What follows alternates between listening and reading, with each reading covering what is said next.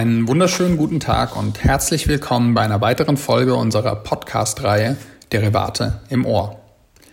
Mein Name ist Marc Völker und ich bin Counsel im Kapitalmarktrecht bei Linklaters. Nach den Beiträgen meiner Kollegen Christian Stork und Sebastian Dey möchte ich Ihnen heute ein weiteres Kapitel aus dem Rechtshandbuch Finanzderivate vorstellen. Das Rechtshandbuch Finanzderivate, oft auch einfach nur Zerei, nach dem Namen des Herausgebers Jean-Claude Serray genannt, ist das Standardwerk im deutschen Derivatemarkt. Es ist kürzlich im Nomos Verlag in der fünften Auflage erschienen und seit der Vorauflage sind sage und schreibe sieben Jahre ins Land gegangen, so dass es gerade in dem Kapitel, welches ich Ihnen heute näher bringen will, wirklich viele Änderungen gab.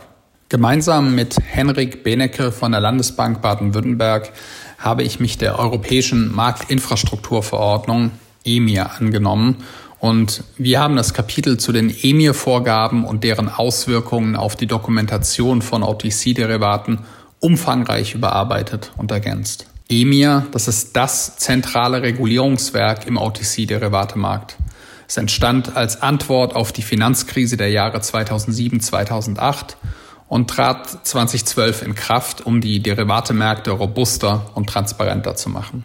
EMIR brachte weitreichende Veränderungen in die Welt der OTC-Derivate, welche sich aus den drei von der Verordnung aufgestellten Hauptpflichten ergeben. Der Meldepflicht, der Clearingpflicht und den Risikominderungspflichten. Hier ist insbesondere die Besicherungspflicht zu nennen. Noch bevor die letzten Pflichten unter der ursprünglichen Verordnung in Kraft getreten waren, hat die sogenannte EMIR Refit Verordnung im Jahr 2019 einige Nachjustierungen vorgenommen, die wir natürlich auch in diesem überarbeiteten Kapitel berücksichtigen. Die heutige Ausgabe des Podcasts möchte ich nutzen, um Ihnen einen kurzen Überblick über die Themen zu geben, die Herr Benecke und ich im Serei aufgearbeitet haben. Grundsätzlich sind wir immer so vorgegangen, dass wir im Hinblick auf die einzelnen Pflichten erst den regulatorischen Hintergrund erörtern, um dann ganz praxisnah die relevanten Vertragsmuster zu besprechen. Das Kapitel beginnt mit einleitenden Ausführungen zum sachlichen und persönlichen Anwendungsbereich der Verordnung, zu Äquivalenzentscheidungen im Hinblick auf Drittstaaten und den in 32 WPHG verankerten Prüfpflichten für bestimmte Kapitalgesellschaften, die sich im Hinblick auf die EMIR-Pflichten ergeben, aber eigentlich selbst gar nicht von EMIR vorgeschrieben sind.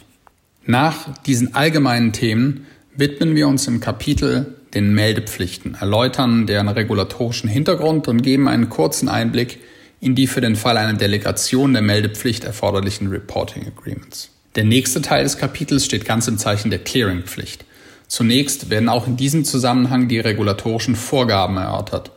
Im Hinblick auf nicht finanzielle Gegenparteien werden hier die Ausführungen zur Berechnungsmethodik interessant sein, also zur Frage, wann eine Partei die sogenannte Clearingschwelle überschreitet. Denn damit wird sie ja nicht nur Clearing, sondern auch besicherungspflichtig. Auch die durch EMIR Refit eingeführten Neuerungen für sogenannte kleine finanzielle Gegenparteien und Intragruppenausnahmen von der Clearingpflicht werden von Herrn Benecke und mir diskutiert. Was die Dokumentation angeht, liegt der Schwerpunkt hier ganz klar auf den Kundenclearing-Verträgen. Wir besprechen ausführlich sowohl die Clearing-Rahmenvereinbarung als auch das ISTA 4 Client Cleared OTC Derivatives Addendum.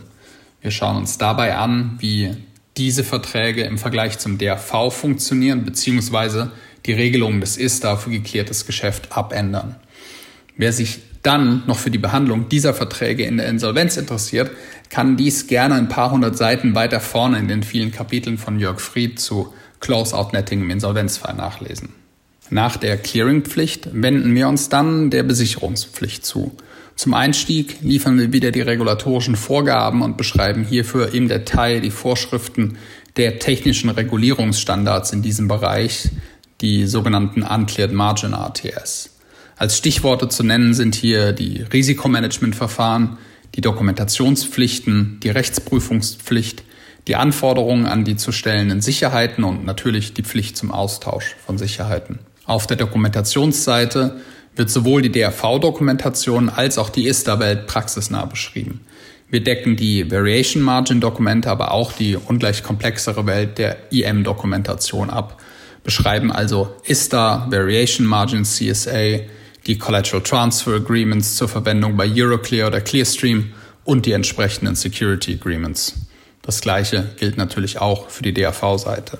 Den einen oder anderen Praktiker wird aber auch interessieren, was wir zu einem möglichen Verzicht auf eine Besicherungsdokumentation zu sagen haben. Abgerundet wird unser Kapitel durch eine Besprechung der weiteren Risikominderungspflicht nach Artikel 11 EMIR und der hierfür verfügbaren Marktdokumentation. Wir freuen uns, dass wir den Serä im Hinblick auf EMIR wieder auf den aktuellen Stand heben konnten.